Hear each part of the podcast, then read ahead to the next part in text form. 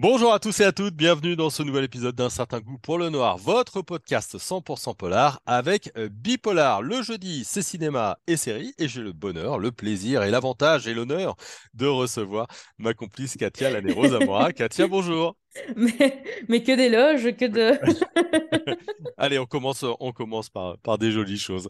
Euh, aujourd'hui, Katia, tu vas nous parler alors d'une série dystopique turque, de la science-fiction, mais avec euh, euh, du polar qui résonne avec euh, notre actualité. C'est Oui. Hot School. Pourquoi tu l'as choisi, cette série qui est sur Netflix? Alors, elle est passée euh, inaperçue dans mon fil euh, de propositions, là, euh, comme quoi Netflix ne nous connaît pas si bien que ça.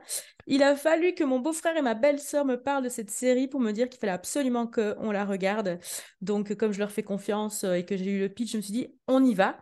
Je préviens tout de suite que parmi les auditeurs, s'il y a des personnes qui ont été très marquées par la pandémie, le confinement, c'est peut-être pas la série qu'il faut regarder pour le moment. Parce que Hot Skull, ça parle de quoi? C'est une euh, série qui a été créée par euh, Mer Baikal et qui est l'adaptation en fait d'un roman de science-fiction qui est sorti en 2016 euh, d'Afshin Koum.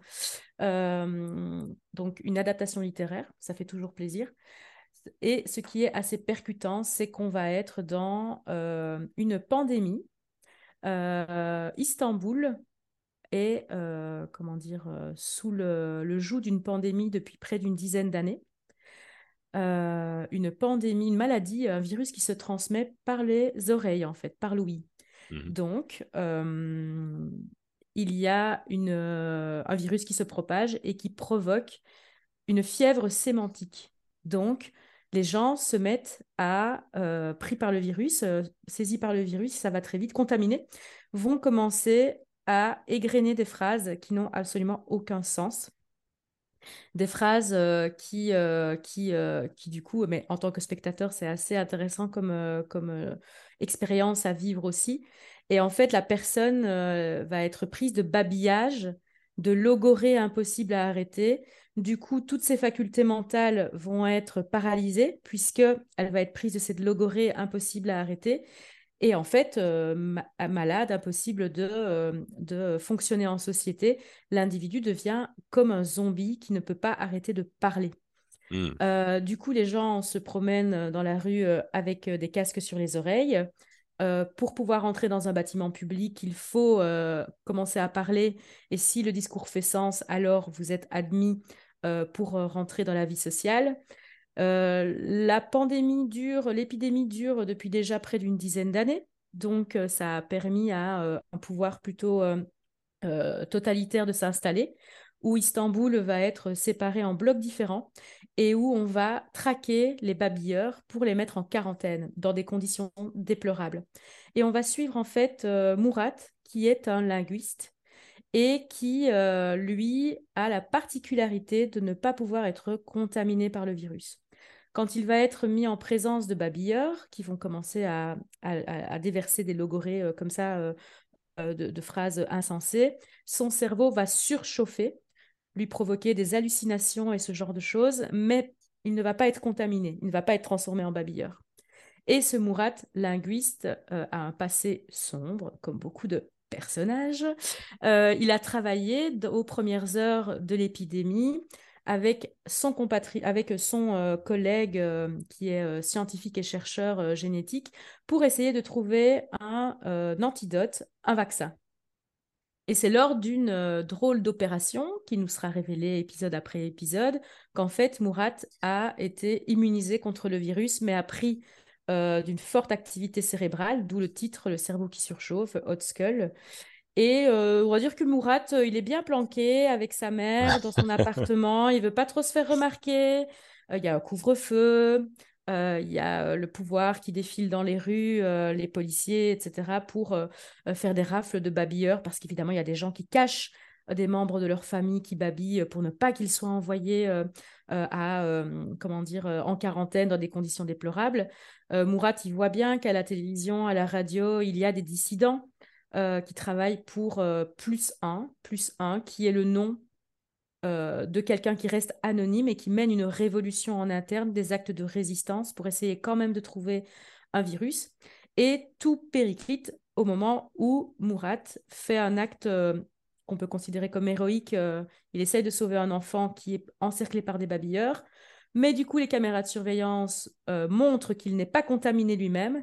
Et donc, c'est une chasse à l'homme qui commence, à la fois de la résistance qui veut le trouver pour qu'il soit étudié parce que peut-être que euh, dans son organisme se cache la possibilité d'un vaccin, mais aussi par le pouvoir qui a envie d'éliminer cet homme parce que le pouvoir dit qu'il est euh, à la recherche d'un vaccin, mais en fait, euh, ce gouvernement profite de la situation pour maintenir le système totalitaire, et donc Murat devient l'homme à abattre. Commence une chasse à l'homme.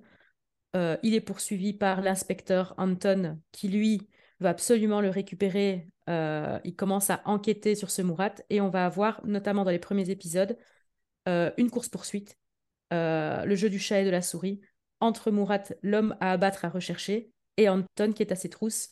Et Anton, il a un double objectif, c'est qu'à la fois, il est inspecteur, il veut résoudre le problème de, de, cette enquête, mais en même temps, il cache lui-même sa famille qui est malade et il espère de tout cœur qu'en fait, Murat est la promesse d'un vaccin.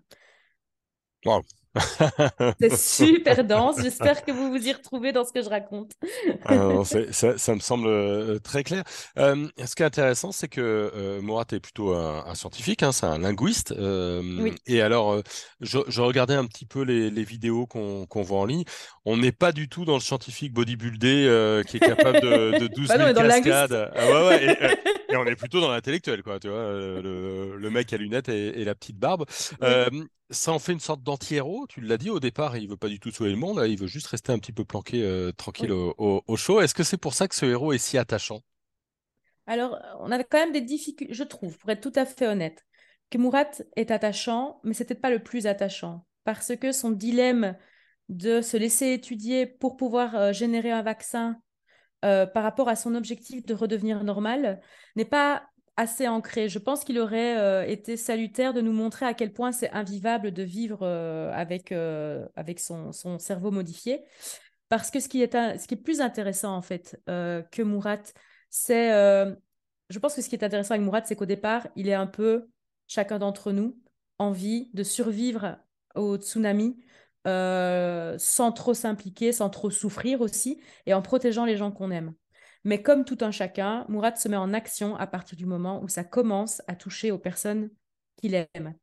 Donc, euh, ce qui va être un peu euh, bigger than life euh, chez Mourad, c'est qu'il a un cerveau hors du commun. Donc, on va avoir aussi une saison qui est parsemée d'énigmes, qui est parsemée d'escape game. Il y a un côté un petit peu comme ça de charade que lui va résoudre très, très vite. Donc, ça, c'est super intéressant les visions qu'il a, anime quand son, les visions qu'il euh, euh, assaille quand euh, il, est, pris de fièvre sont super intéressantes aussi. Il y a vraiment un très beau travail qui est fait, comme il est linguiste, sur, sur ce que son cerveau va projeter. Donc, il y a deux dimensions. Il y a, il y a trois dimensions. Il y a la dimension de la série télévisuelle telle qu'on la connaît.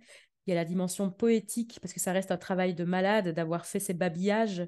Les babillages euh, sont hyper intéressants à écouter.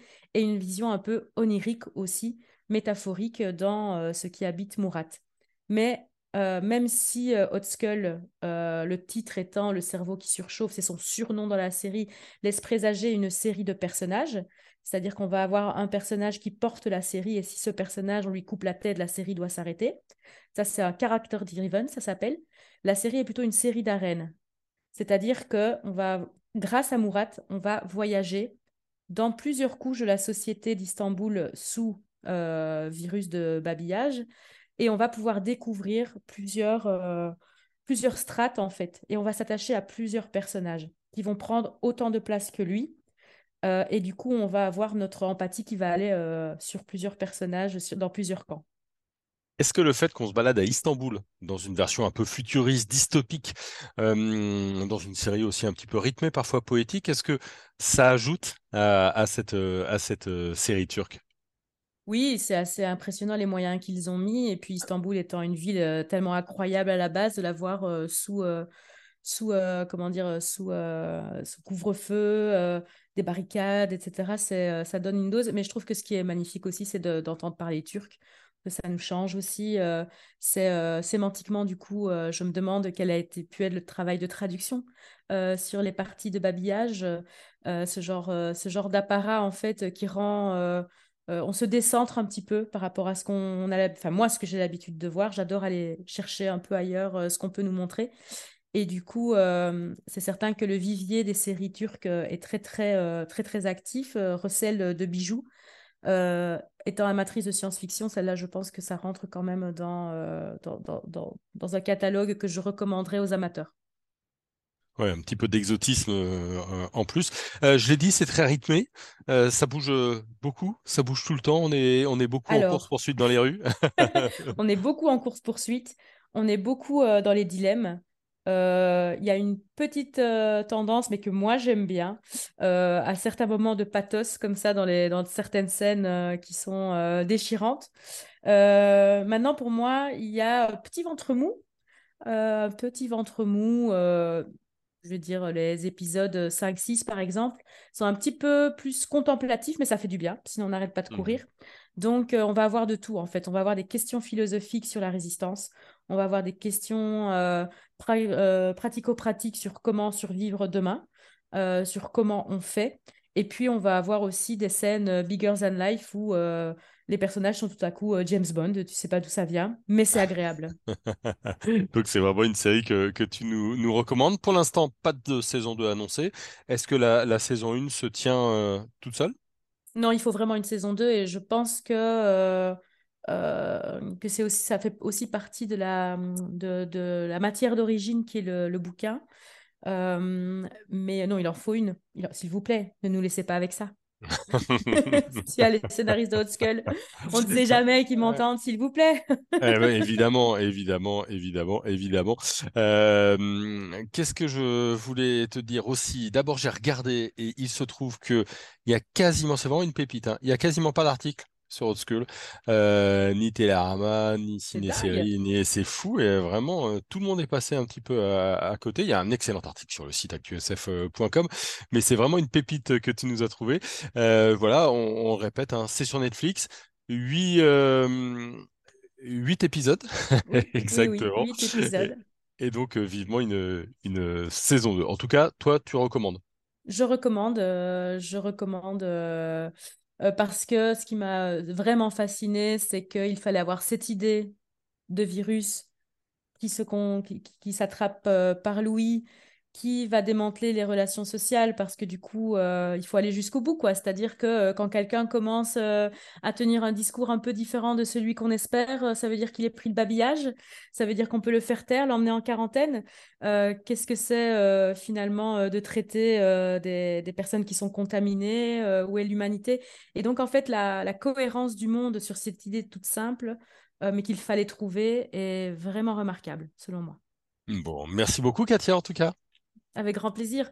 Voilà, on va vous conseiller cette pépite, une pépite euh, rien que pour vous. Vous pourrez dire que vous êtes dans les premiers premiers à l'avoir vue. C'est sur Netflix et puis nous on se retrouve très vite pour un nouvel épisode d'un certain goût euh, pour le noir, votre podcast 100% polar. Allez, bonne journée à tout le monde et à très vite.